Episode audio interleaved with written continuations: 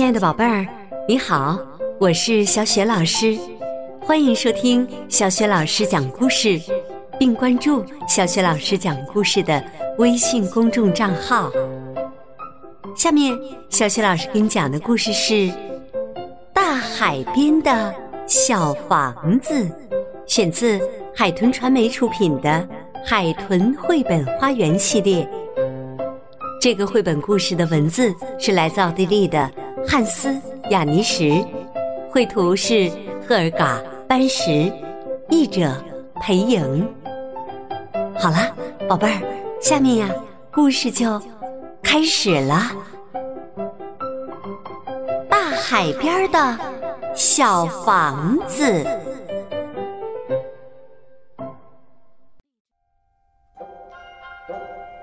有一只蜗牛，一直梦想着去大海边走一走、看一看。这一天呢，他收拾好行李，向着大海的方向出发了。在半路上，蜗牛遇到了一个巨人。巨人站在路边，正为自己走路时发出的巨大响声着急呢。巨人在草地上坐下来，从背包里取出毛线和毛线针。你在做什么呀？蜗牛问巨人。哦，我要织一双又厚又软的袜子，这样我走路时就不会发出吓人的响声了。巨人说完。就哒哒哒的织起袜子来。你呢？过了一会儿，巨人问蜗牛：“你这是要去旅行吗？”“嗯，我要去寻找大海。”蜗牛说：“我早就梦想着在大海边盖一座漂亮的房子啦。”嗯，听起来真不错呢。可是你这样要走多久啊？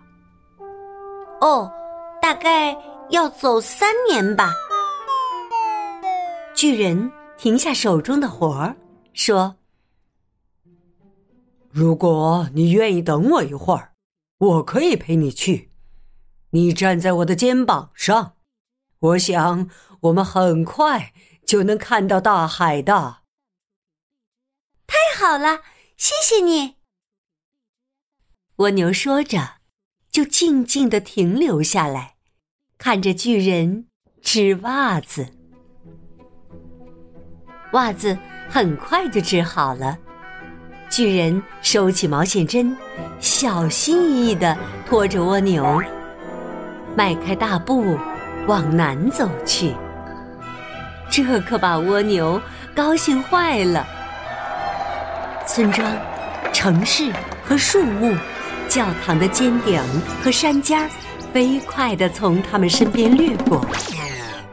巨人一只脚刚刚踏进森林，另一只脚已经迈了出去。宝贝儿，你知道吗？巨人走一步，等于蜗牛。走两周，他们越过了高山，渡过了河流。那高山就像低矮的小土墩，河流仿佛细长的银丝带，闪耀着晶莹的光芒。走了整整七十七步后，他们很快就来到了大海边儿。蜗牛说。天哪，海是蓝色的耶！哦，真是太美了。巨人停住了，他们久久的注视着大海，再也说不出别的话了。巨人问：“你在看什么呢？”看眼前的一切，他们就这样静静的坐在海边，直到夜幕降临。第二天一早，蜗牛把自己的房子全刷成了蓝色，像大海一样湛蓝湛蓝的，也像它一直梦想的那样。在不远处。巨人也发现了一座废弃的灯塔，呵呵，太棒了！我也有自己的房子了。蜗牛说：“谢谢你，谢谢你把我带到了大海边，我都不知道该怎么报答你。”哦，请不要这么说。巨人说：“你已经给过我回报了。”啊！我哪有给过你什么呀？蜗牛问。一个梦想。巨人说：“你知道吗？一个人如果没有梦想，那会多么乏味呀！”巨人说完，就在柔软的沙滩上躺下了。蜗牛。也惬意地躺在巨人的影子下面，他们一起享受着大海边的快乐时光。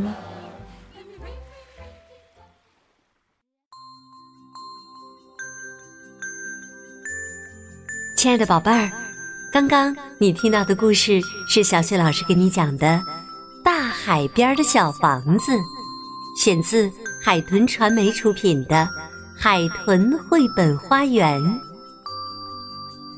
这是一个以梦想为主题的故事，讲述了小蜗牛和巨人的梦想故事。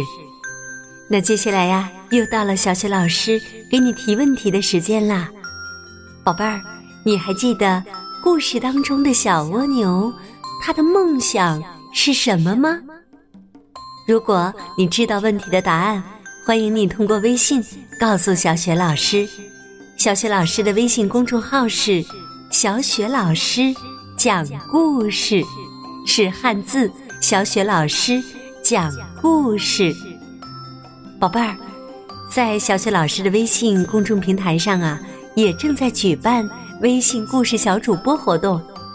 如果你不仅喜欢听故事，还非常喜欢讲故事，而且呢，希望自己讲的故事啊，能够让很多很多人听到。那么，欢迎你参加微信故事小主播活动。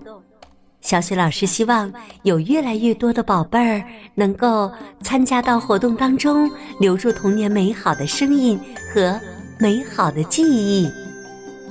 亲爱的宝贝儿，小雪老师在微信上等着你啦。我们再见。